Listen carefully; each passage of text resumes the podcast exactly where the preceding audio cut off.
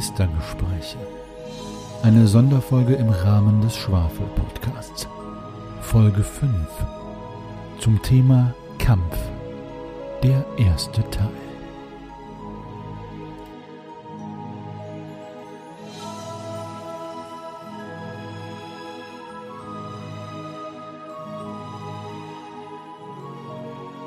Hallo zusammen da draußen und willkommen zu den Meistergesprächen. Ja, wir freuen uns sehr, dass ihr dabei seid und uns zuhört. Und wenn ich sage, ich freue mich, dass ihr da seid, dann meine ich nicht nur euch da draußen, sondern natürlich auch meine Mitmeister und Spielleiter. Die da wären der Daniel. Hallo Daniel.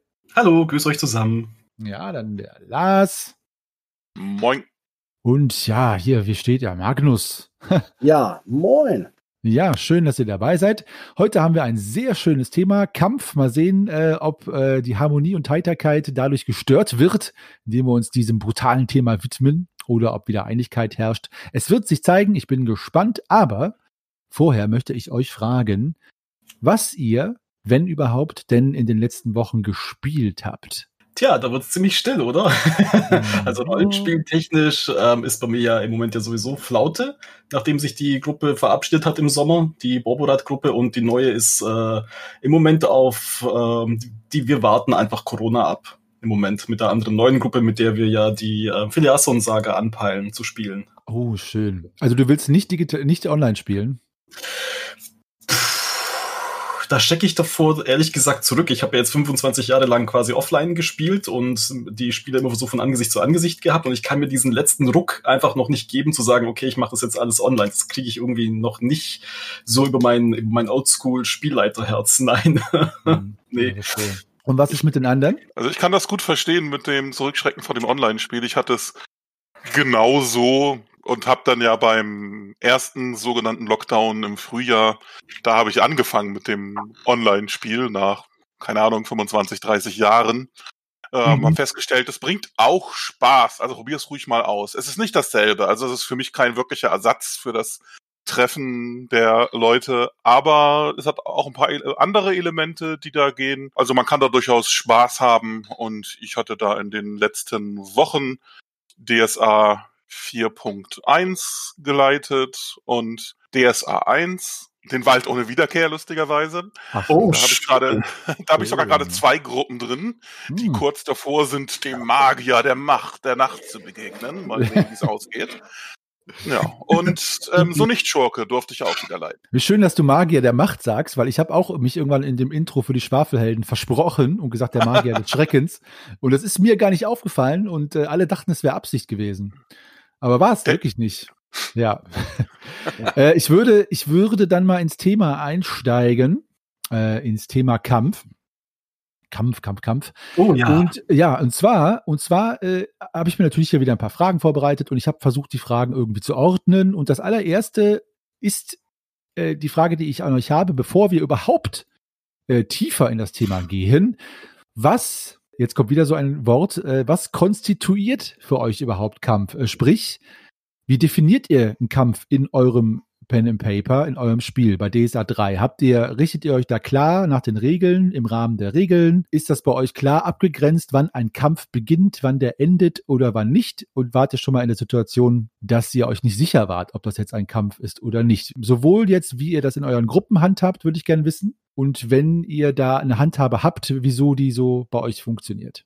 Puh, relativ, relativ komplex. Ähm, bei uns war es eigentlich immer klar, dass ein Kampf dann beginnt, sobald jemand die Waffen oder die Fäuste zückt, beziehungsweise zu so einem Zauberspruch halt eben ähm, greift oder ansetzt. Also bei uns war es wirklich so, sobald jemand angegriffen wird oder angreift, dann war das für uns das Signal, dass es jetzt eben der Kampf, da geht's jetzt halt eben los. Mhm. Also ich denke, ich denke, bei uns war es immer relativ eindeutig.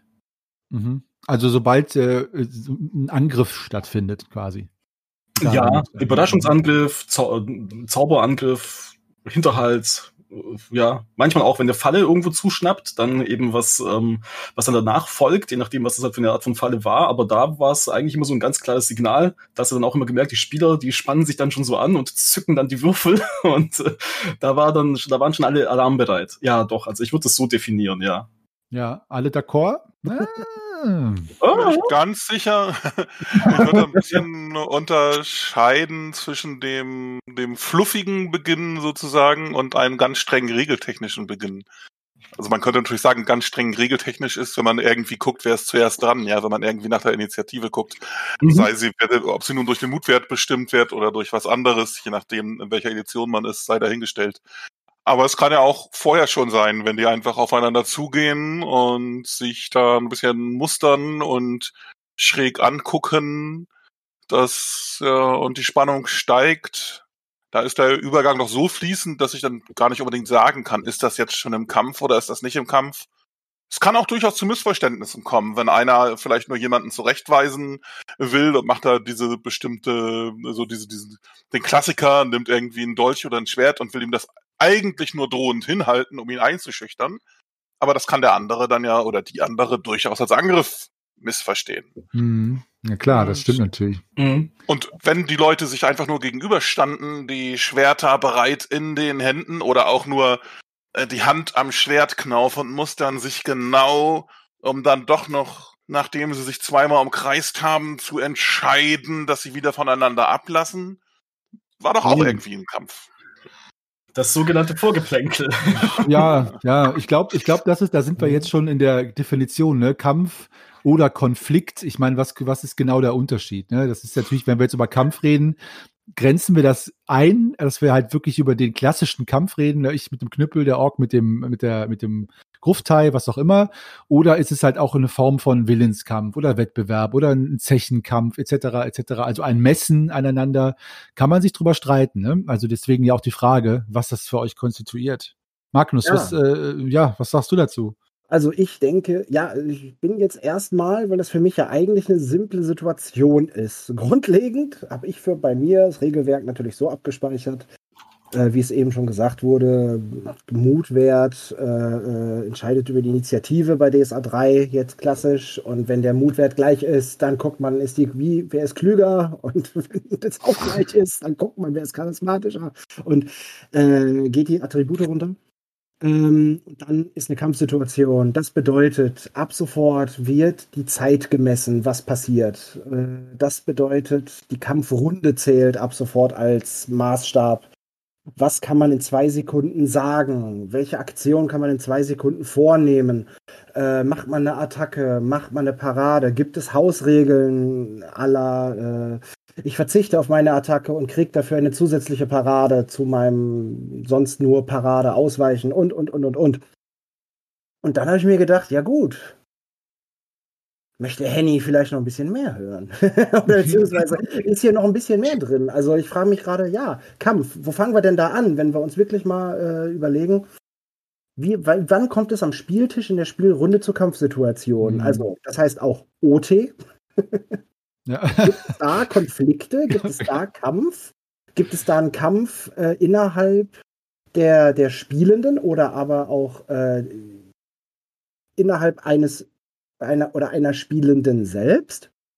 So, und das natürlich dann auch auf der, äh, auf der Ebene, für die wir eigentlich da sind äh, und eigentlich oder für den Abend eigentlich zusammenkommen oder uns online treffen, nämlich äh, zwischen den Charakteren, was ja absolut die Würze, sag ich mal, äh, in jeder Spielerunde sein kann. Ne? Hm. Wenn die Charaktere miteinander Konflikte ausleben. So, das ist ja auch Kampf. Ja, ja.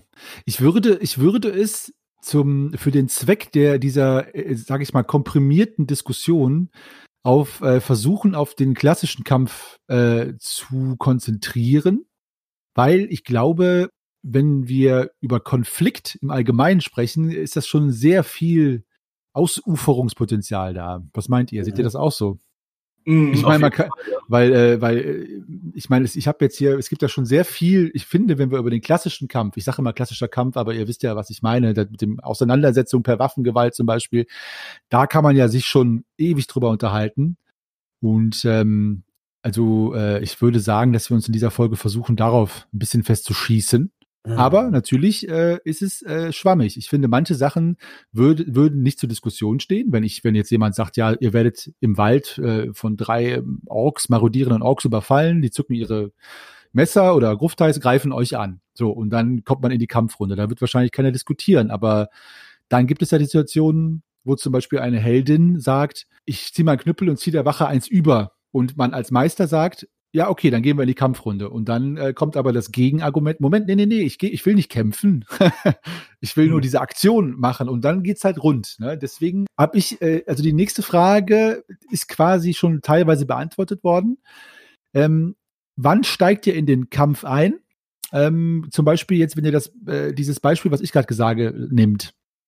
Ähm, wann sagt ihr am Spieltisch, jetzt ist, jetzt findet der Kampf statt und hattet ihr schon mal eine Diskussion darüber, ob das ein Kampf ist. Ich selber steige in den Kampf ein, wenn ich finde, und das ist das, was du gesagt hast, Magnus, dass die Zeiteinheiten relevant werden. Sprich, wenn auf einmal ich merke, okay, die Aktionen der Spieler überschlagen sich, was natürlich oft in Kampfsituationen geschieht, nicht nur, aber oft. Und ich dann sage, stopp, stopp, stopp, stopp, stopp. Wenn du sagst, ich greife an, ich ziehe mein Schwert, ich ziehe den Bogen, ich hau ab, ich setze mich hin und ich merke, ich komme nicht mehr mit und alle schreien durcheinander, dann sage ich, wir steigen jetzt in den Kampf ein. Einfach auch der Fairness halber, weil wenn ich dann sage, ja, der Ork trifft dich und dann sagt aber mein Spieler, Moment mal, ich war aber schon weggegangen und so weiter. Da finde ich, äh, steige ich gerne in den Kampf ein und nehme mir dieses Gerüst auch um mich daran lang zu hangeln. Wie ist das bei euch? Hattet ihr schon mal die Situation, dass äh, ihr in den Kampf einsteigen wolltet, aber die Spieler nicht? Lustigerweise noch überhaupt nie. Also. Bei, bei meiner Gruppe hatte ich jetzt das Gefühl, also wir haben ja nie irgendwie sowas ausdiskutiert oder über sowas geredet, aber bei, bei meiner letzten Gruppe ist es so gewesen, dass ähm, die Spieler da einfach auf den Spielleiter tatsächlich vertraut hatten. Also wenn die was angesagt hatten, ähm, haben die, glaube ich, einfach unterbewusst damit gerechnet, der Spielleiter wird wissen, welche Schritte da jetzt nötig sind oder was jetzt regeltechnisch einfach ablaufen muss. Deshalb, deshalb war ich gerade auch so ein bisschen verdutzt, ja, als du jetzt gerade dieses Beispiel mit der Spielerin hattest, ja, dass sie sagt so, ja, ich will jetzt eine Aktion machen, aber es ist ja eigentlich kein Kampf. Da, da habe ich schon, da war ich gerade echt richtig hellhörig und habe gedacht, so, hä, nee, also das, das hatten wir nie. Ja, also bei uns war es immer wirklich so, ähm, dass die zwar gesagt hatten, sie würden zwar gerne das und das machen, ähm, sobald da ich dann aber als Spielleiter gesagt hatte, okay, dann geht's jetzt in die Kampfrunden rein. Also da hatten wir tatsächlich in den fünf Jahren ähm, nie eine Diskussion, ob das jetzt ein Kampf sei oder nicht. Wir hatten da dann bei den Kämpfen dafür andere Diskussionen, ja, die waren anders gelagert, aber, aber es war jetzt, naja, ganz merkwürdig. Also finde ich gerade interessant, ja. Habe ich noch nicht erlebt, nein. Doch, ich kenne es auch. Also nicht, dass es eine Diskussion ist, ist das jetzt ein Kampf oder nicht, sondern welche Aktionen da möglich sind. Also gerade bei DSA 3, bei DSA 4 und 5 gibt's dann ja noch verschiedene Sonderfertigkeiten, mit denen das dann teilweise abgebildet wird. Aber wenn das sowas ist wie in dem Beispiel von Henny gerade, äh, wenn sie sozusagen die Stadtwache dann niederschlagen will, das ist dann ist den Leuten nach meiner Erfahrung dann egal, ähm, ob ich dann jetzt in Kampfrunden messe oder wie. Aber sie finden es dann vielleicht doof, wenn sie sich vorgestellt haben, hey, ich schleiche mich von hinten an und hau dem eins über die Rübe, damit er einfach K.O. umkippt. Äh, das ist das, was ich eigentlich will und ich will nicht, dass der jetzt pariert. Und in dem Sinne dann, nee, ich will da jetzt keinen Kampf. Und das ist natürlich im Zweifelsfall Verhandlungssache. Ne? Da sind natürlich SpielerInnen im Zweifelsfall ein bisschen großzügig, wenn sie sagen, ach, das müsste doch jetzt klappen und der bemerkt mich bestimmt nicht. Und da muss man als Meister gucken, na ja, äh, bin ich jetzt zu sehr auf der Seite meiner NSC oder wollen die mich jetzt gerade doch nur über den Tisch ziehen und wir gucken doch mal, was auch immer, Sinnesschärfe oder so, ob er das nicht doch rechtzeitig bemerkt und dann parieren kann. Ne? Also mhm. solche Verhandlungsprozesse, das kenne ich auch. Kann, kann ich da gerade mal kurz einhaken, weil ähm, das ist nämlich so eine interessante Situation, wenn die jetzt beispielsweise, wenn sie, wenn sie jetzt so eine Stadtwache beispielsweise haben. Also mal angenommen, die Charaktere wollen irgendwo einbrechen ähm, und dann kommt's, keine Ahnung, irgendwo auf dem, auf dem Weg zum eigentlichen Ziel, weil sie da irgendwie was stehlen wollen oder was auch immer. Da steht halt eine simple Stadtwache. Wie, wie habt ihr das denn dann immer gehandhabt? Ich meine, habt ihr dann wirklich auch gesagt, wenn jetzt die Spiele sagen so, okay, dann hau ich einfach mit einem Schlag K.O., habt ihr das dann einfach so aus, aus, aus flow-technischen Gründen gesagt, ja, okay, du haust ein K.O., oder habt ihr dann diese, diese Mini-Scharmützel, habt ihr tatsächlich ausgefochten? Weil ich meine, die Stadtwache hat ja regeltechnisch gesehen ja wohl ein bisschen mehr als jetzt nur sechs Lebenspunkte, ja, dass die ja nicht gleich umkippt nach einem Treffer. Mhm. Also wie, wie streng seid ihr dann da bei solchen kleinen Scharmützeln? Das ist eine sehr schöne, schöne Frage. Also ich würde, wenn ich das äh, jetzt mich mal vordrängeln darf, auch direkt sagen, es ist eine Frage der Orchestration, also des Flows, mhm. äh, wie in wie in Filmen, wo der der Showdown oder der der der Climax in der Mitte ja auch dann nicht, sage ich dann, die erste Wache ist bei einem Einbruch ins Museum, wo man das Relikt stehlt oder so. Und da würde ich die Stadtwache auch äh, verpulvern, teil, auch als Kanonenfutter. Mhm. Es sei denn, die Helden stellen sich total blöd an. Also es muss schon, nein, ich meine, es muss schon, es muss schon die, die Illusion, die Illusion der Gefahr muss von allen am Tisch aufrechterhalten werden. Also mhm. wenn jetzt, wenn ich merke, meine Spieler und Spielerinnen am Tisch gehen davon aus, dass sie den einfach zur Seite fegen können. Und dadurch wird sozusagen die äh, Immersion, auch ein schönes Thema, was wir hatten, ja gestört. Das würde ich so auch nicht durchgehen lassen. Aber wenn die sich anschleichen und überlegen, was machen wir, wir schalten mit den aus, ja, du lenkst ihn ab und ich schleiche mich von hinten an und haue ihm eins drüber, dann würde ich das für den Flow auch zulassen. Mhm. Wenn, weil, wenn an dieser Stelle kein Kampf passieren soll, weil man zum Beispiel bei dieser Stadtwache vor dem Einbruch dann auch das Problem hätte, ja, wenn da ein großes Scharmützel stattfindet, dann ist ja der ganze Einbruch, die ganze Story ja vielleicht im Eimer, wenn dann auf einmal alle Leute auf der Straße mitkriegen, dass da ein Riesenkampf stattfindet. Also da würde ich, ich würde nämlich deswegen in den Kampf nur einsteigen, wenn das den Flow nicht komplett stört oder wenn die äh, Helden und Heldinnen da nicht eine kleine Lektion in Demut brauchen. War jetzt mal ganz, ganz, ganz böse. Damit meine ich halt eh eigentlich nur, das um die Kohärenz, die Glaubwürdigkeit der Welt wiederherzustellen. Mhm, mh. Ich weiß nicht, wie das ihr, wie, wie ihr das seht, Magnus, äh, da ist ja. das, was Daniel gerade gesagt hat. Ja, also schon. es kommt für mich wirklich drauf an, welche, an welcher Stelle man steht, was, wie man die Gruppe bespielt. Jetzt gerade hier äh, meine aktuelle Runde spielen wir ziemlich low power.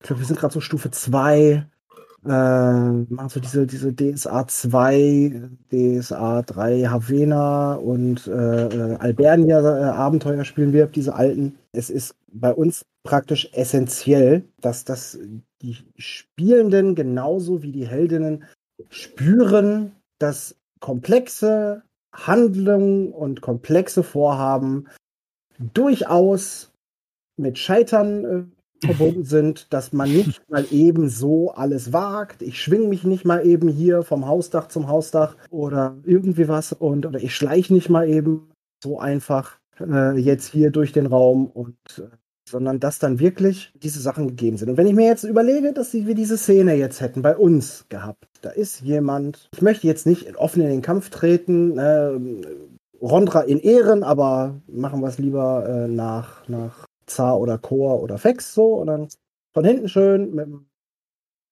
Kolben. Von hinten schön könnte auch Raya sein übrigens. Sorry, den musste ich jetzt machen. Sorry, musste ich jetzt machen. Den musste ich jetzt machen. Geht ja weiter wie in der letzten Folge oder vorletzten ja, Folge. Entschuldigung, Entschuldigung an alle. In meinem Kopf. Eben war es noch ein Streitkolben. Nein, jetzt immer richtig. Also, ähm, genau. Ja, Verzeihung. Bitte, Magnus. Entschuldige bitte. Jetzt Jetzt wird die arme Stadtwache komplett lächerlich verprügelt. Aber gut. Äh, genau. Und dann müsst ihr auf jeden Fall hinschleichen. Denn sonst wird ja genau wieder das passieren. Ne? Die Wache wird aufmerksam, im schlimmsten Fall ruft sie Alarm und äh, dann äh, ist die ganze Szene eigentlich passé. Ich meine, es würde jetzt nicht zwangsläufig den Einstieg oder Einbruch ins Museum oder was es da war, ne? würde es jetzt nicht eigentlich nicht komplett zunichte machen. Man kann ja auch noch irgendwas anderes probieren. Aber äh, andere Wege gehen oder andere Charaktere Wege gehen, während äh, der eine Charakter, der die Wache jetzt quasi ablenkt und die Aufmerksamkeit auf sich gezogen hat, ähm, äh, äh, öffnet denen praktisch, dass an einer Stelle jetzt Tumult entsteht und dafür an anderer Stelle Wege frei werden. Ähm, ja, aber zum Thema Kampf direkt, ich finde es schon ganz gut, wenn man eine äh, einen durch schönes Spiel, durch schöne Darstellung, durch schöne Erklärung diesen, dieses, diesen, dieses doch eher langwierige Kampfsystem von DSA äh, äh, umgehen möchte, und sei es auch einfach, äh, um sich selbst nicht in Gefahr zu begeben, ähm, mhm. dann finde ich das durchaus legitim. Es kann aber, finde ich, der Spannung auch hilfreich sein, das mit einigen Proben zu würzen. Das denke ich. Also ich finde auch bei, gerade bei den alten DSA-Abenteuern, ich meine, Lars, du hattest es gesagt, dass du weit ohne Wiederkehr spielst, gerade oder gespielt hast. Da werden ja die Kämpfe wirklich einfach im Staccato-Modus aneinandergereiht, ohne dass die eben diese Würze hätten. Da zum Beispiel bleibt mir als Meister, also für mich gar nichts anderes übrig, als die Kämpfe auszulassen oder abzubrechen oder vielleicht einfach nur zu kurzen Aktionen zu machen. Und da steige ich auch nicht immer automatisch in den Kampf ein, wenn es einfach den Flow der Geschichte jetzt nicht so, ja, nicht so reinpasst, würde ich sagen. Bei diesen alten Sachen, da muss man ja eh gucken. Das ist Ja, dann, ja. das sind die, ich mag die ja auch gerne, aber halt mit der dicken Nostalgiebrille. Und da gelten sozusagen irgendwie so ein bisschen andere Regeln. Ne? Hm, hm. Äh, ansonsten bei einer in Anführungsstrichen ernsten Runde und der Situation, über die wir gerade reden, das hätte sicherlich einen Einfluss oder hatte einen Einfluss. Solche Situationen der Art sind ja vorgekommen. Ich habe dann immer versucht, das so zu machen, dass die Leute dann eine Erleichterung gekriegt haben auf den Angriff, je nachdem, wie gut sie es, äh, wie gut sie es beschrieben haben. Und man kann ja auch sowas machen mit der stumpfen Seite oder so, ne, da, dass man dann quasi so Ausdauerschadenspunkte anrichtet, wie beim waffenlosen Kampf, um dann jemanden K.O. zu kriegen. Und so wie ich das mache bei mir, ähm, da hat ähm, die Qualität der Attacke, also das, was man da über hat, hat auch einen Einfluss auf die, auf die Trefferpunkte. Das heißt, wenn ich da eine Erleichterung von 10 gebe oder so, kann das durchaus sein, dass wenn die einigermaßen normal würfeln, wenn die auch einigermaßen da umgehen können mit, mit ihrer Faust, mit ihrer Waffe, dass das dann reicht, um den K.O. zu hauen. Das mache ich aber schon, denn ich finde, das muss nicht automatisch gelingen. Und ich habe irgendwie eine Allergie dagegen, wenn unterschiedliche Regeln für NSCs und SCs gelten. Das mag ich gar nicht. So, wenn, ähm, und wenn ich jetzt sagen würde, die Spielercharaktere können einfach nur, weil sie gerade von hinten kommen und wenn meinetwegen die Schleichenprobe gelungen ist, automatisch jemanden niederschlagen. Dann würde ich sagen, die NSCs können das umgekehrt auch. Gibt also es dafür Steine? gibt's Steine, wenn ich da irgendwas Lebloses brauche, was, ähm, worüber sie dann stolpern und dann irgendwas zu tun, Ähm, dann kann er danach. Ich, äh, ich leite mal weiter. Ich meine, wir kommen ja sowieso von Hölzchen auf Stöckchen. System, auch D&D oder Vampire oder was auch immer, ist, finde ich, der Kampf nimmt immer einen riesen Stellenwert ein im Regelwerk. Also es ist immer ein riesengroßes Kapitel, Kampf, Kampf, Kampf, Kampf, Kampf. Und meine Frage an euch ist jetzt fast schon Pen and Paper philosophisch, strich historisch. Wieso glaubt ihr, ist das so? Wieso hat Kampf so einen hohen Stellenwert im Rollenspiel? Ich sag, ich, ich äh, wie gesagt, ähm, ich weiß, das ändert sich in letzter Zeit, aber in den meisten großen Rollenspielen, warum hat das so einen großen Stellenwert? Und deckt sich dieser Stellenwert von Kampf mit dem eurigen? Also in euren Runden, DSA 3 zum Beispiel oder 4 oder 5 oder 1, ist Kampf für euch dann genauso wichtig, wie das System das vorsieht? Mal jetzt zwei Fragen, aber gut, wer möchte. Ja, ja, gerne. Äh, fangen wir, fang, ich- fang ich doch mal an. Also einmal, Kampf hat einen sehr, sehr großen Stellenwert. Ich beziehe mich jetzt einfach mal auf DSA 3, weil ich das hauptsächlich spiele. Ja, mitunter dann auch sehr komplex. Äh, Ich glaube, dass es gerade bei den alten Rollenspielen vielleicht auch wirklich äh, historisch gesetzt so noch dem äh, Ding geschuldet ist, dass da auch experimentell noch überhaupt dran gearbeitet wurde. Ne? Wie erschaffe ich eigentlich ein faires, ein spannendes Würfelsystem, in dem ich zum einen auch wirklich die äh, Chance habe, äh, tolle Dinge zu tun. Also nicht mich einfach praktisch vor jemanden zu stellen, einmal hauen, dann darf der ein, dann darf der Gegenüber hauen und darf ich wieder hauen, ja. Sondern wirklich, dass auch schöne Manöver möglich sind. Das sieht man ja auch, äh, sag ich mal, in den alten aventurischen Booten, ne, wie nach und nach, oder auch in den alten Abenteuern, wie nach und nach dann Kampfmanöver reinkam. Und ich glaube, erst dann mit DSA 4 wirklich das einmal so komplett festgeschrieben wurde, aber schlagt mich, wenn ich da falsch liege. Ich kenne mich bei DSA 4 nicht gut aus. Das denke ich, das würde den erst, die erste Frage beantworten. Und also, dass da wirklich sehr, sehr viel experimentiert und weiterentwickelt und ausprobiert wurde. Deshalb glaube ich, dass das so viel Anteile hat. Und jetzt muss ich gleich wieder die Gegenrichtung einschlagen. Bei uns in der Runde, die ist sehr, sehr Storytelling-lastig, sehr viel Method-Acting-lastig und wir haben bei uns den Konsens, dass wir dieses viele, viele Würfeln eigentlich überhaupt nicht mögen, um die Situation zu entscheiden oder darzustellen. Ihr werdet das kennen. Man hat den Abend soweit vorbereitet, da wird vielleicht noch ein bisschen ermittelt oder gesucht oder geforscht und irgendwie was. Und man weiß als Spielleitung dann, okay, wenn sie jetzt in diesen Raum kommen, wo dann die W6 plus 3 Räuber drin sind, dann wird es erstmal dauern. Wir haben es jetzt 20.30 Uhr, okay, ich muss den Cliffhanger schieben, ich brauche einen anderen. So, und das ist bei uns halt so eine Sache, die fanden wir alle nie so prickelnd. Klar kann ein Kampf, je nachdem wie dramatisch oder kritisch der wird, ne, Stichwort aus dem Anfang, ne, Ratten. Ne, dann hatte eine äh, Stufe 1 Jägerin eine Ratte im Schlafsack im Sumpf. Bei der Wache eingeschlafen, eine Ratte im Schlafsack. War nicht cool. Hat, hat sehr, sehr viel Schaden genommen. Ach, die, die war im Schlafsack und hat im Schlafsack mit der Ratte gekämpft. Irgendwie, sie kam nicht so recht mhm. raus und die Ratte hat sich verbissen und wenn ich dann noch diese oh. sogenannten Einsenwürfel, dann, dann, dann wird da auch mal eine Arterie erwischt und ja. Wow, Splatter, Splatter-Film. Also, also tatsächlich haben wir da sogar einen, einen sinnvollen, für die Story sinnvollen und funktionalen Aspekt gefunden. Ne? Die, die haben tierischen Schiss vor Sümpfen entwickelt. Ich weiß gar nicht woher. Also, aber tatsächlich. Und da dann später vorgesehen war, in dem Abenteuer und in der Kampagne nochmal in den Sumpf zu müssen, ähm, hatte ich die dann so weit darauf vorbereitet und sie so weit entwickelt, dass das ganz, dass sie dann ganz anders an diese Aufgabe und an diese Reise rangegangen sind. Mhm. Da war das cool, da war der Kampf auch richtig nützlich. Ähm, aber eben für die Story, für die Weiterentwicklung der Charaktere und äh, für auch das Selbstverständnis der, der, der immersiven Spielwelt. Dass man dafür dann, wie gesagt, diese, dieses Pro Protokoll, dieses Kampf, äh, dieses Kampfprotokoll, wie es ja den, den alten Boxen beilag, ne? dass man das da praktisch durchging, bei uns nicht so die Begeisterung gefunden und wird eher mm. vernachlässigt. Mm. ja.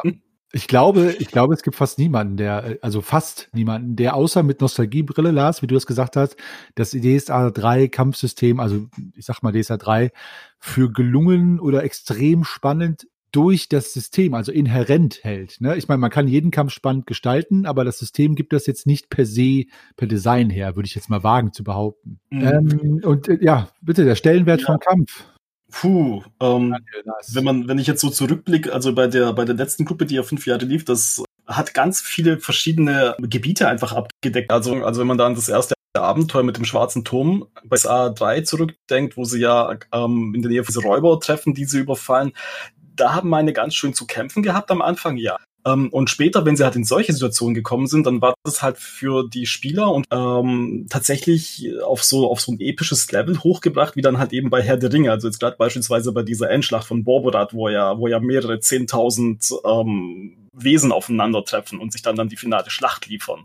Und ähm, aber was ihr vorhin angesprochen hattet, ähm, in unserer Gruppe war der Kampf am Anfang zwar sehr spannend, weil das halt für alle neu und aufregend war. Das ist dann aber immer weiter in den Hintergrund gerückt. Also Kämpfen war dann nicht so wichtig, außer wenn es dann halt wirklich sein musste. Und regeltechnisch haben wir, glaube ich, sogar relativ viel einfach über Bord geworfen. Also wir haben das halt, wir haben diese Kämpfe regeltechnisch so gestreamlined, dass wir da wirklich mit so ganz wenigen Regeln einfach rausgekommen sind. Wir wollten an einem Punkt auch mal diesen Waffenvergleichswert einführen, aber das war uns dann schon wieder zu viel. Mhm. Ja, wo wir dann, wo wir dann schon gesagt hatten, nee, das, das machen wir dann halt im Prinzip sozusagen Pi mal Daumen. Ja, ich meine, wenn da jetzt jemand mit einem Zweihänder auf jemanden äh, eindrischt, der einen Dolch hat, da haben wir manchmal sogar auch teilweise gesagt, das kannst du gar nicht auffangen, da musst du halt eben ähm, eben ausweichen, also beiseite springen oder sowas. Also wir haben da auch sehr, sehr viel einfach simplifiziert, weil der Kampf sollte immer relativ schnell und flüssig ablaufen, ja, so wie es, wie wir es uns dann auch im Kopfkino sozusagen vorstellen. Und da waren dann zu viele Regeln, waren dann irgendwie zu hinderlich.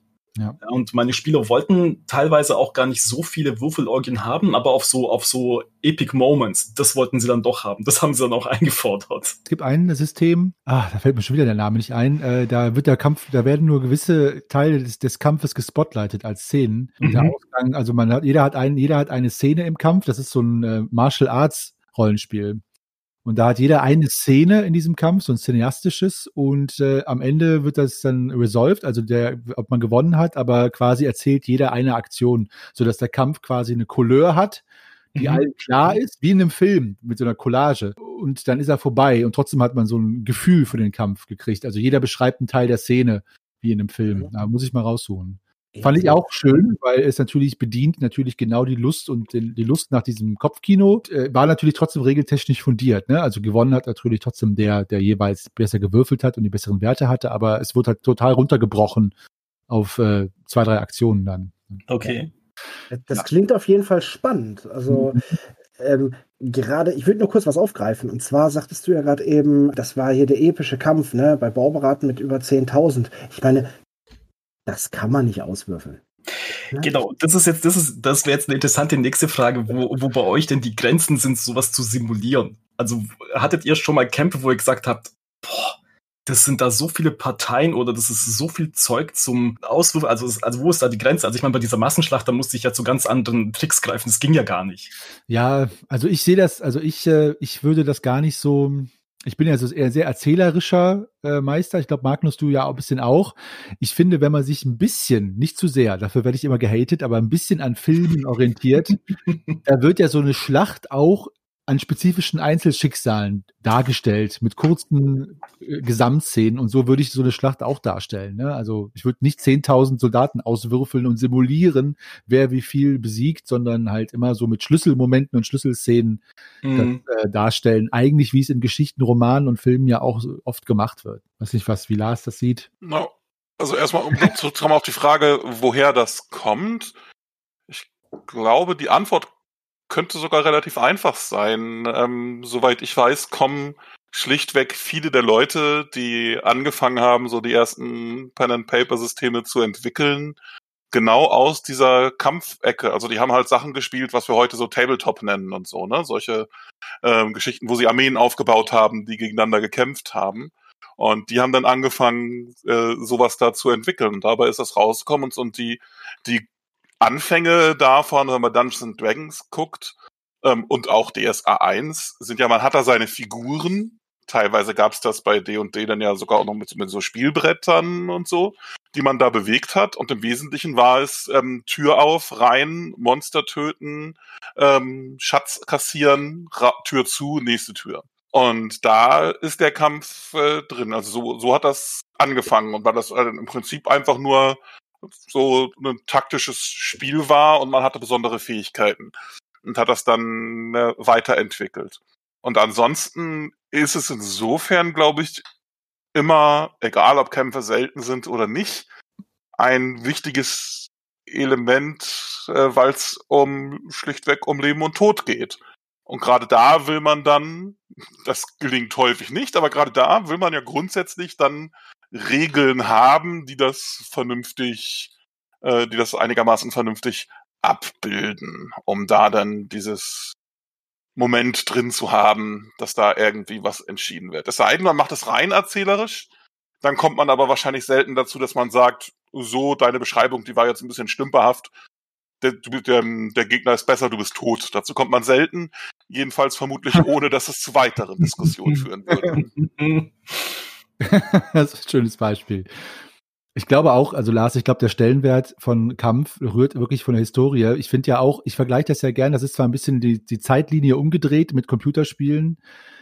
Also wenn man zum Beispiel, oder nicht nur Computerspielen, aber auch so Dungeon Crawler Spiele oder, oder, oder sowas wie diese Games Workshop Spiele, die machen ja eigentlich das, was damals jetzt dann Dungeons Dragons oder ganz, ganz alte Rollenspieler wie Tunnels and Trolls oder so machen mussten.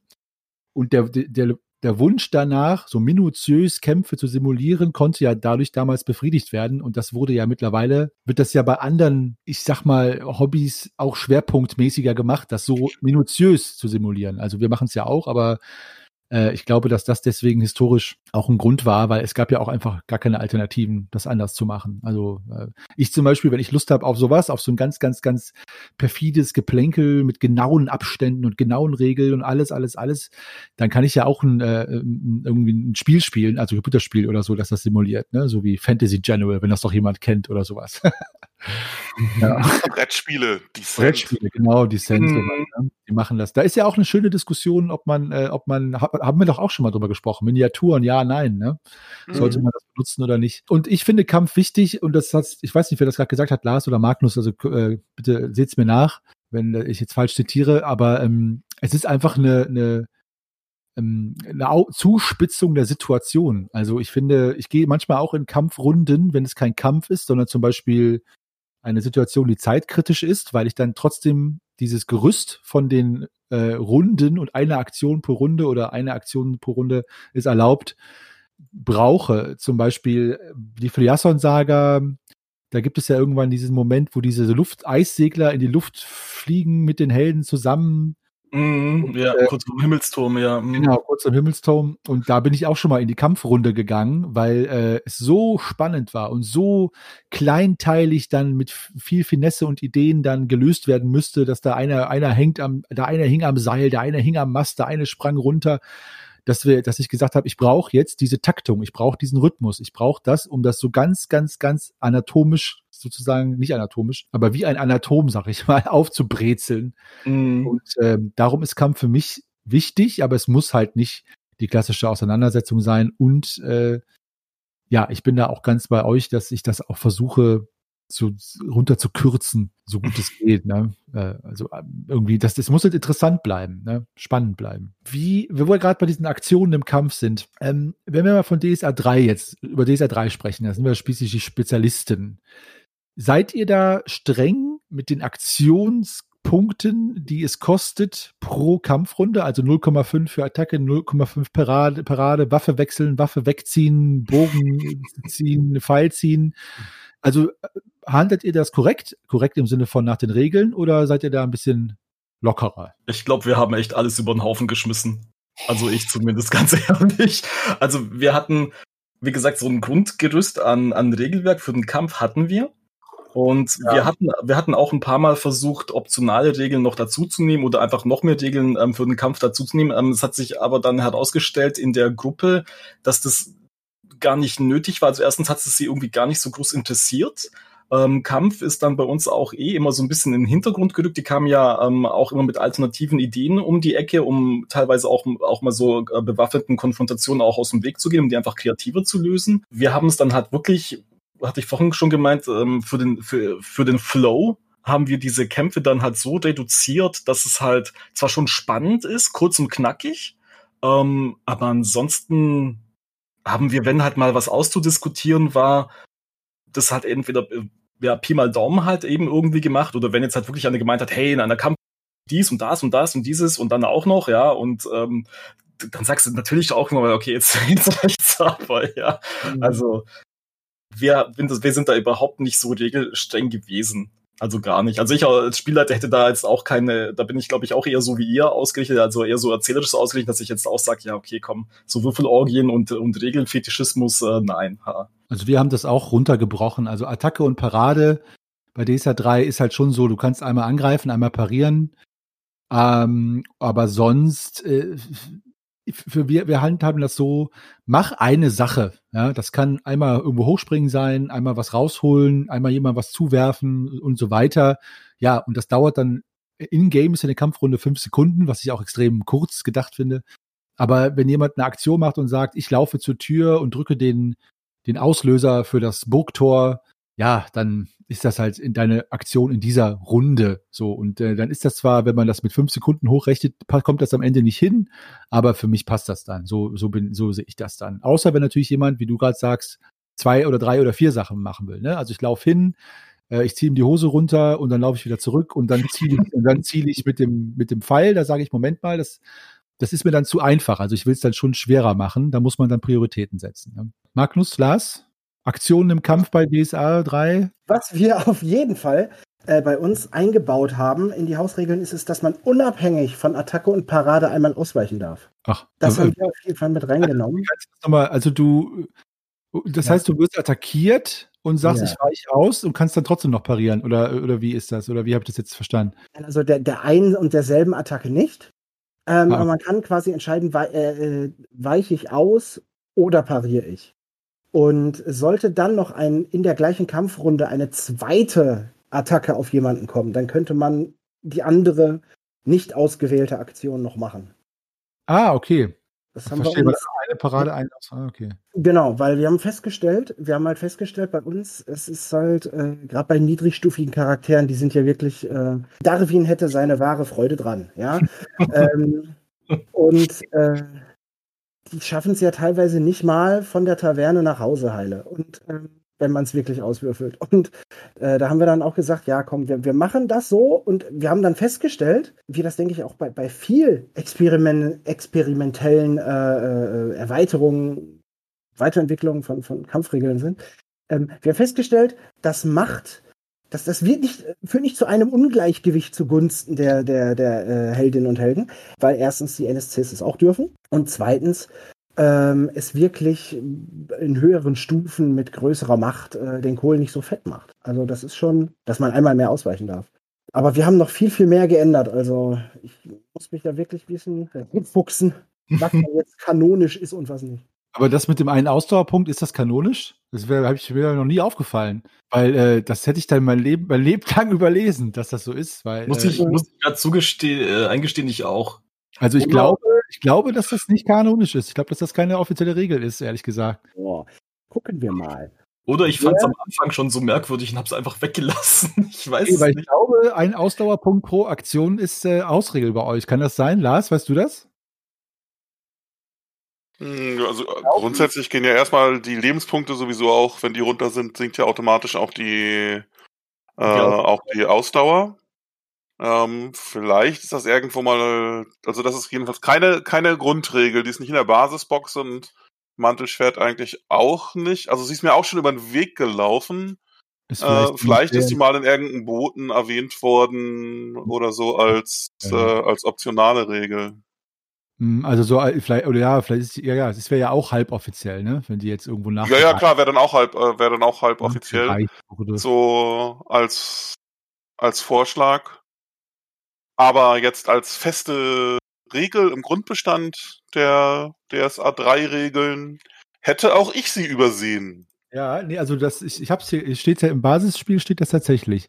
Wenn die Lebensenergie eines Helden sinkt, so mindert sich natürlich auch seine Ausdauerwert. Aber ist, ist damit, damit ist aber auch nicht die, nicht nur die permanente, sondern auch temporäre gemeint, ne? Genau, genau. Ja, Das ja, aber ähm, genau, das hat ja aber nichts damit zu tun, dass von der Attacke-Aktion das, das Ja. sinkt. Mhm. Ich meine, das, So. das ist klar. Die, die Ausdauer ist ja bei DSA 3 grundsätzlich ähm, Lebenspunkte plus Körperkraft. Also die permanente Ausdauer ist sozusagen dein, äh, dein permanenter Lebenspunktwert plus dein permanenter Körperkraftwert. Und wenn aus irgendwelchen Gründen temporär das sinkt, weil du eins auf die Nase gekriegt hast oder so, dann sinkt natürlich auch das, was du im Moment an Ausdauer hast. Wenn du nur noch Das sinkt einfach immer mit runter. Ah, ähm, und insofern sinkt es auch im Kampf. Aber es ist nicht so, dass du machst ganz viele Attacken und Paraden und dann bist du erschöpft. Dass es dafür eine feste Regel gibt. Meine. Güte, wenn da jetzt Kommentare kommen, Leute, ihr seid alle doof, das steht doch da und da.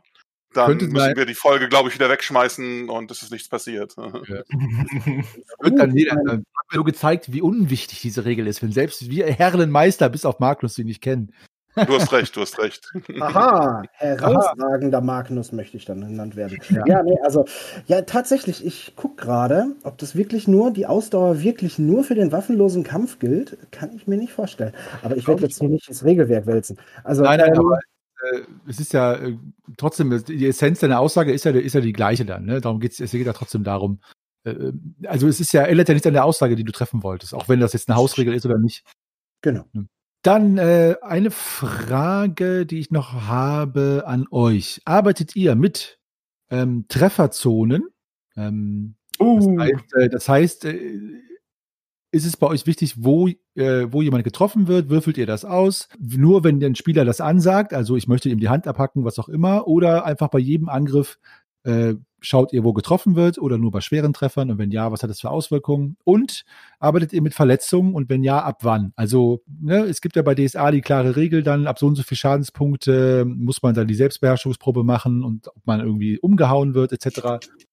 Und ähm, bewusstlos wird, beziehungsweise ohnmächtig. Wann, wann entstehen bei euch Verletzungen? Also langer, längerfristige Verletzungen. Also wenn der Ork euch mit dem Schwert trifft, fünfmal für fünf Trefferpunkte jedes Mal, ist dann jemand verletzt bei euch oder müssen da mindestens 20 TP passieren? Und wenn ja, wie entscheidet ihr, welche Verletzung dann passiert und stattfindet und so weiter? Also Trefferzonen und Verletzungen ist meine Frage an euch.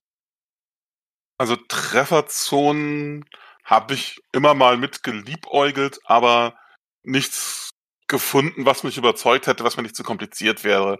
Also die gibt's quasi nur ex post. Es gibt den Treffer und wenn das jetzt ein leichter Treffer ist, dann sage ich halt ja, irgendwie so am Arm gestreift. Oder wenn es ein schwerer ist, dann sage ich, uh, voll in die Seite gerammt. Ja. Das gibt's nur beschreibend hinterher. Und wenn die Spielerinnen Spielerlust haben, war mir dazu kompliziert, da hat mich noch nichts angesprungen, was mir wirklich gefallen hätte. Äh, mit den Verletzungen ist, ist ähnlich. Das mache ich einfach dann abhängig, wie viel die abgekriegt haben. Und es führt dazu, dass sie sich auch ähm, viel früher aus dem Kampf zurück. So, jetzt habe ich noch zehn, noch neun. Ach, ist doch egal. Ich Also ich habe das Klassische noch übernommen. Ne? Ab fünf, ähm, ab fünf Lebensenergie kann man ohnmächtig werden. Das ist noch mit drin, wobei ich glaube im Regelwerk steht unter fünf. und mehr bekommt, dann muss man auf jeden Fall eine Selbstbeherrschungsprobe ablegen, damit man für W6 Kampfrunden raus. Und wenn es äh, übend, dann nehme ich einen äh, weiteren W6 dazu. Und Weil es ein Unterschied ist, ob 30 ein, sind noch. ähm, er Punkte abkriegt oder ob Raidri Conchobert 20 Trefferpunkte abkriegt. Das ist interessant, äh, dass du das sagst, weil ähm, die, die, die, die ähm, weil die, äh, die Gefahr oder ich meine, die Kämpfe werden dadurch natürlich auch gekürzt, ähm, auch bei höherstufigen Helden und Heldinnen. Ne? Also wenn man das System benutzt und sagt, okay, ab x Trefferpunkte, also ab 15 oder ab 12 oder ab 10, muss man eine Selbstbeispielsprobe machen oder nicht. Das trifft ja auf, auf Conchibert genauso zu wie auf, auf die vom Bergs oder wen auch immer. Und das, da könnte man argumentieren, äh, dass auch dadurch ein Kampf schneller beendet werden kann. Es sei denn natürlich, man möchte nicht, dass das passiert.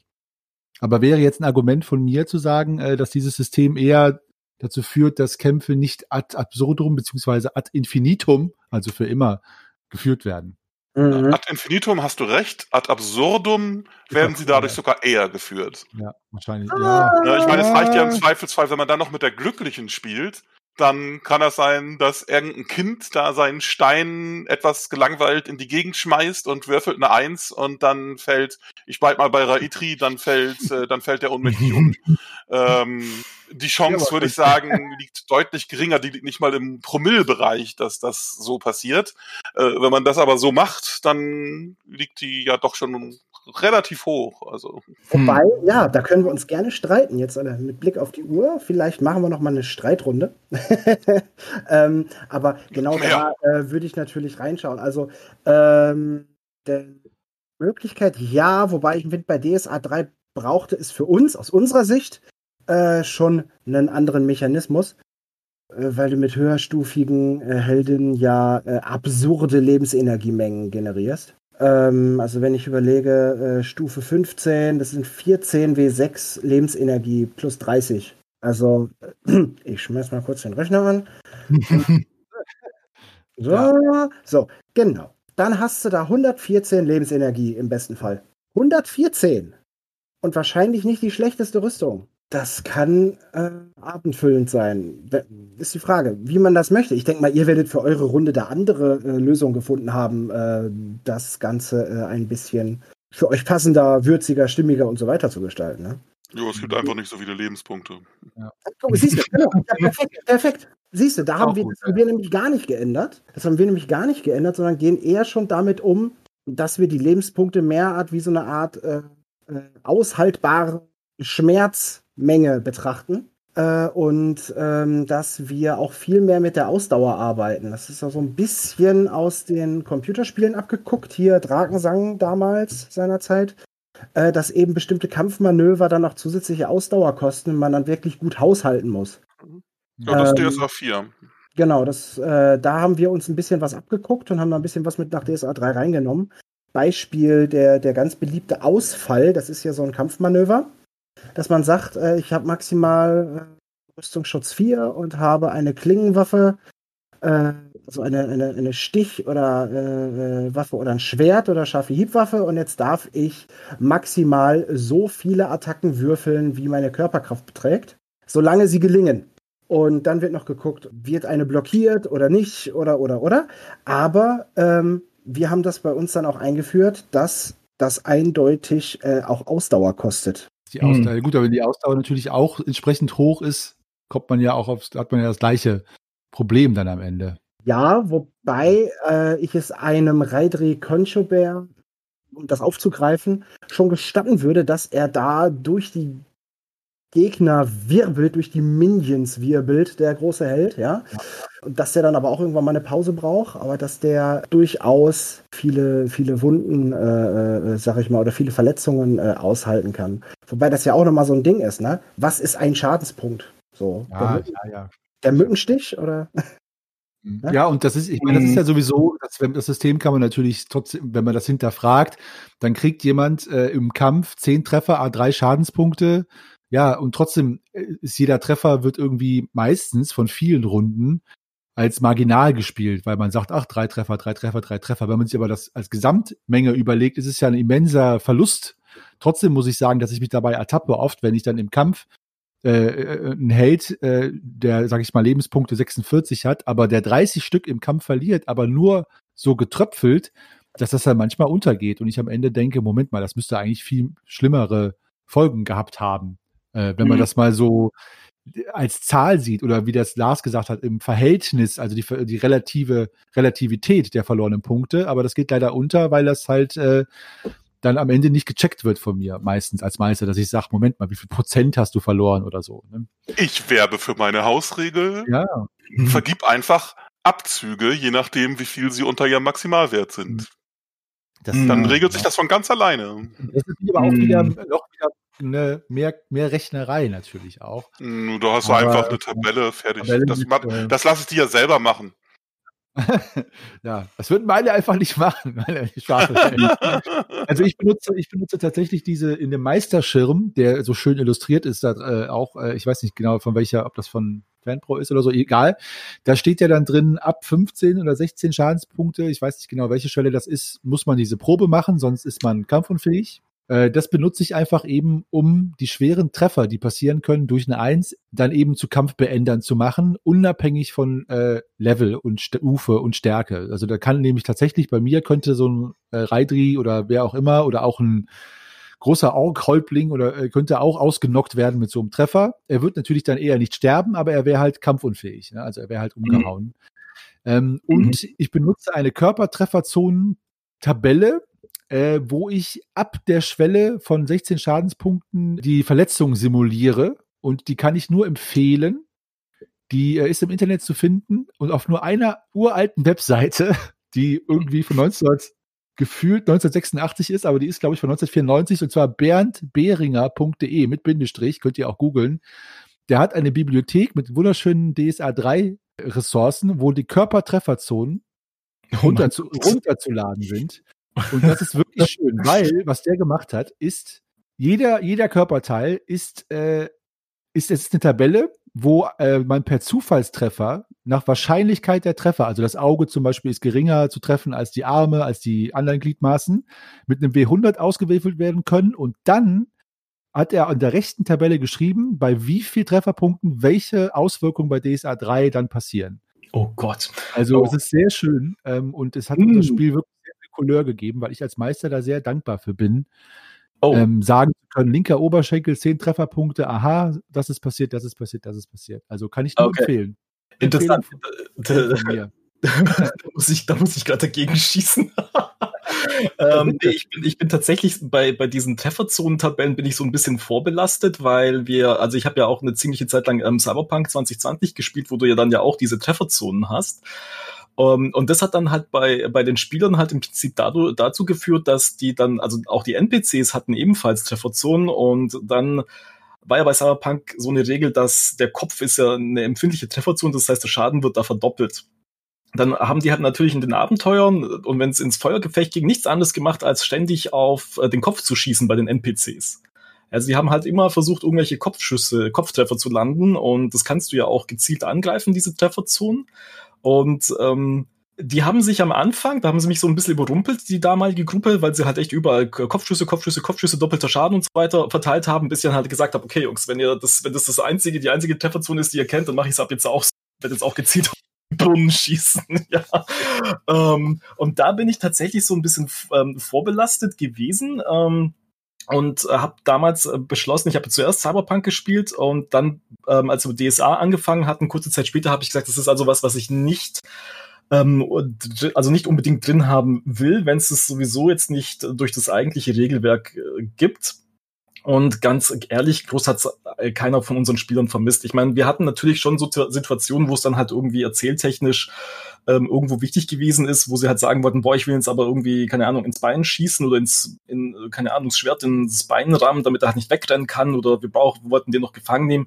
Ja, okay. Ja, aber so diese, dieses, diese Trefferzonen-Tabelle, weiß nicht, ich glaube, das stand doch auch mal irgendwo in Mantelschwert und Zauberstab drin, da waren doch auch die eigentlichen Autoren so ein bisschen abgeneigt, oder? Dass die auch gesagt haben, ja, es ist nicht so wichtig, ob man jetzt den großen C links oder den kleinen Finger rechts erwischt, irgendwie so ein bisschen mit dem Augenzwinkern war das da auch, also ja, ja, also aber ich kann die, man kann die, also ich, man kann die ja auch benutzen, um eben nicht gezielt, gezielte Attacken zu, äh, zu äh, regeln, sondern eben andersrum nach einem schweren Treffer zu schauen, wo der Treffer Mhm. war, Ähm, aber bei diesen Kopfschüssen bei Cyberpunk, verzeihe, ich bin überhaupt kein Cyberpunk-affiner, also nicht affin, sondern erfahren, erfahren, affin aber erfahren war es dann nicht, aber auch unglaublich schwer, weil äh, bei uns ist es so, man kann gezielte Angriffe machen, aber meistens ist es halt viel zu, viel zu riskant, weil wenn jemand sagt, ich möchte ihm den Finger abhauen, sage ich, ja gut, dann ist es halt Angriff plus 16 oder so. Ja, mh. und dann sagen die meisten, ja, äh, es ist halt ein hohes Risiko. Wenn es klappt, ist es ein super Highlight im Game. Also alle sagen, boah, wie krass. Aber äh, es klappt meistens natürlich nicht, also tendenziell. Mhm. Und ich bin froh, wenn meine Spieler so hohe Risiken eingehen, weil dadurch werden natürlich tolle Stories generiert. Ist das bei Cyberpunk nicht so, dass man, dass man dann abwägen musste, okay, ich ziele auf den Kopf und da treffe ich wahrscheinlich eher nicht, dann ziele ich lieber auf den Körper oder ist das dann nicht so gewesen? Doch schon, also die, ähm, also wenn du jetzt speziell auf den Kopf zielen wolltest, dann war es glaube ich ein Mal hier auf, dann kam ja noch Entfernungsmodifikationen dazu, Modifikatoren dazu und dann sogar auch noch, ist es ein bewegliches Ziel oder nicht, wie groß ist die Reichweite von deiner Waffe. Ähm, du konntest dann ja aber auch ziemlich entgegensteuern mit entsprechender Cyberware. Also wenn du dann noch Smart Gun hattest und ein Autovisier, dann hattest du schon mal wieder drei Punkte ausgeglichen und hm, ja, also war so ein bisschen immer diese, diese Kopfschießerei, die fand ich immer so ein bisschen, ja, ja, war ja, das, bisschen nervig. Das Problem ist halt, das kann auch nach hinten losgehen. Ne? Und, und ist die Frage, ob man das will. Also ich hatte auch ganz früher in meiner ersten DSA-Runde gab es auch mal eine Phase, wo man dann entdeckt hat, hey, es gibt ja auch ähm, winzige Ziele und sowas kann man ja auch wählen mhm. äh, auf der Tabelle. Ja, Mensch, ähm, das Auge des Gegners da, das Auge des Ogers oder des Orks, das ist doch ein winziges Ziel. Ich ziele mit meinem Bogen auf dessen Auge. Und dann sagt man erstmal, ja, stimmt, kann man machen. Und dann wird da getroffen. Und dann wird gesagt, ja, das sind jetzt ja aber dann bestimmt nicht nur W plus 4, ich habe ihm ins Auge geschossen. Und ja, ähm, genau. führte es dazu, dass die Leute dann gefragt ha hatten, nachher nicht mehr aufs Auge, sondern wie viel für tödlich. Gut, aber es kam, wie es kommen musste. Irgendwann haben die leidgeprüften MeisterInnen sich gedacht, hm, das geht ja auch umgekehrt. Und auf einmal ist es gar nicht mehr so spaßig, wenn die NSCs anfangen, mit wie viel für tödlich auf genau. die Charaktere zu feuern. Und wenn die dann einmal gut würfeln was ja durchaus vorkommen kann. Es gibt ja nicht meistens nicht nur ein NSC, ähm, sondern es gibt dann ja immer mal wieder welche und da kommen mal wieder neue. Und dann ist auf einmal mit einem so einem Schuss, nur weil da gerade jetzt mal eine Eins oder eine Zwei fällt, ist auf einmal ein Charakter tot. Das ist äh, Mhm. Hat, hat eigentlich von euch jemand auch mal Earthdawn gespielt? Weil dieses andere Thema noch mit diesen, mit diesen Verwundungsschwellen und Unmächtigkeitsschwellen, das war ja bei Earthdawn ziemlich gut gelöst. Das hatten wir mal in meiner ganz alten DSA-Gruppe so, so ein bisschen geklaut, diese Regeln. Nee, hab ich leider nicht. Nee. Ähm, weil da gab's ja dann so, ähm, wenn ich mich jetzt richtig erinnere, gab's ähm, Verwundungsschwellen, die waren dann an deine, an deine Gesamt-LE gekoppelt und auch so eine, ich glaube, Unmächtigkeitsschwelle. Also du bist nicht äh, bei diesem, bei dieser hauchdünnen Schicht wie bei DSA zwischen 5 und 0 Punkten unmächtig geworden, sondern du bist höchstwahrscheinlich ähm, wenn du, ich glaube, wenn du 50 Lebenspunkte hattest, dann bist du irgendwo bei, wenn du bei 16 warst, bist du schon umgekippt oder sowas. Also das heißt, du hattest dann auch noch ein bisschen höhere Überlebenschancen, einfach weil du halt früher umgekippt bist und nicht mehr noch weiter kämpfen konntest. Mhm. Und ähm, die fand ich eigentlich relativ sinnvoll das Regelwerk, also ich fand das Earthdawn-Regelwerk sowieso recht, recht sinnvoll. Da hatten wir auch so ein paar Sachen daraus, daraus geklaut, äh, geklaut und in der alten Gruppe dann verwendet. Ja, also gerade was diese Verwundungen und diese, ähm, ja, diese, diese Verletzungsschwellen daneben anging, das war eigentlich ganz, ganz cool gelöst. Mhm. Ähm, aber ansonsten hatten wir es mit den Wunden halt echt so gemacht. Wir haben halt geguckt, glaube ich, einfach, was im Kampf halt passiert ist. Und wenn dann wirklich jemand einen ziemlichen Haufen Schaden auf einmal reinbekommen hat, war es halt einfach interessant, war das jetzt halt eine Schneide war, also eine Waffe mit einer Klinge oder war das irgendwie eine Keule oder ein Wucht, also Wuchtschaden, hat sich dann tatsächlich jemand was gebrochen, ähm, waren das tiefe Stich- oder Schnittwunden und das haben wir dann halt, also wir haben halt wirklich sehr viel ähm, Wert auf das Erzähltechnische gelegt und haben das dann auch so mit eingeflochten.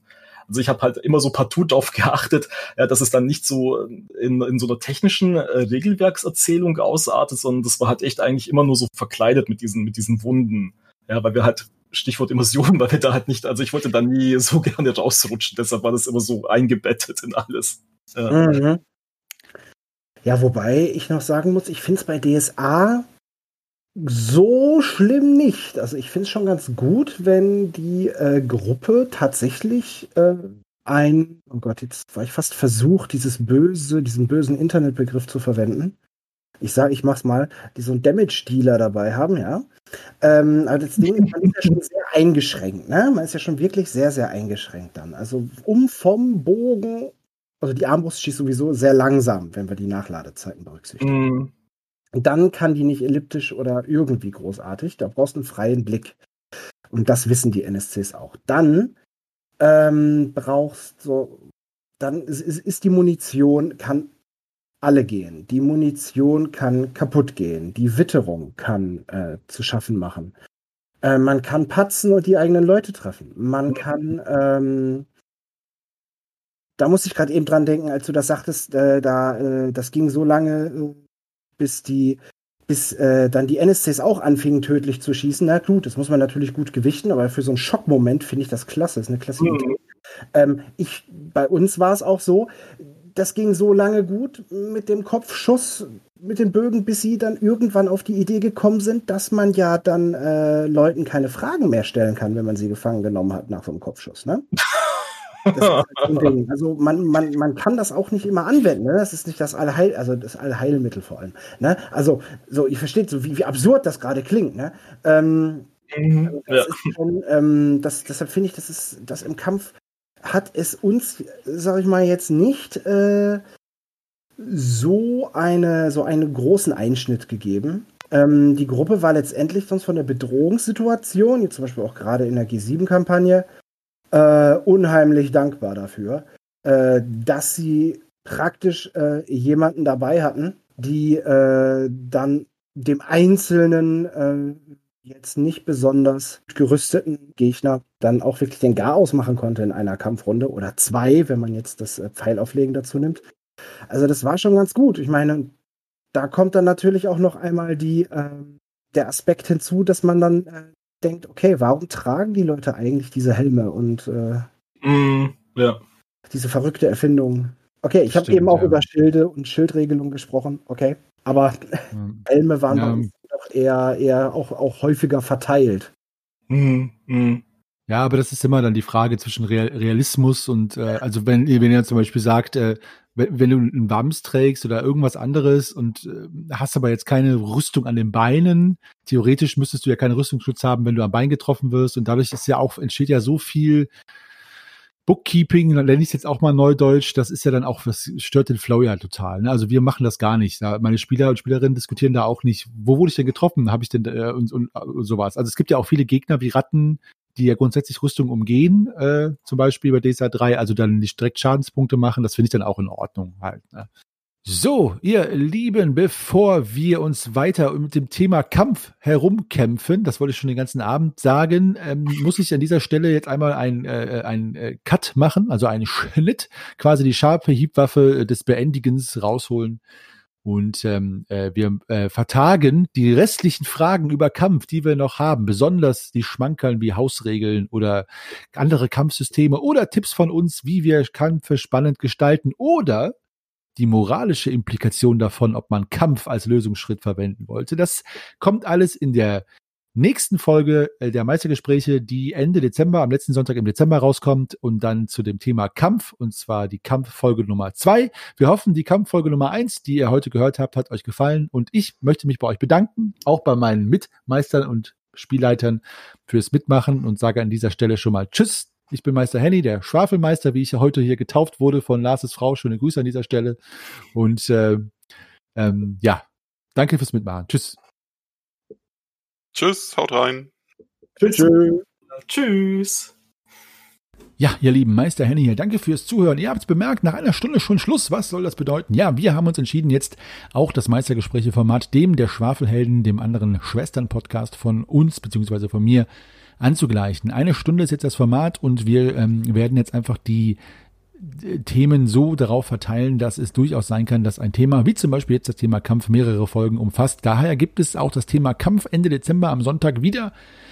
Die Meistergespräche mit dem Thema Kampf im zweiten Teil. Das machen wir deswegen, damit wir nicht am Ende äh, das haben wir nämlich ein paar Mal gemacht, äh, dann in den letzten 20 Minuten noch schnell fünf, sechs Fragen raushauen und wir wollen uns lieber dem Gespräch vertiefen und durch die kürzeren Folgen uns im Endeffekt länger mit einem Thema beschäftigen. Daher jetzt das neue Format und ich glaube, es ist auch Podcast-Hörer und Hörerinnen freundlicher.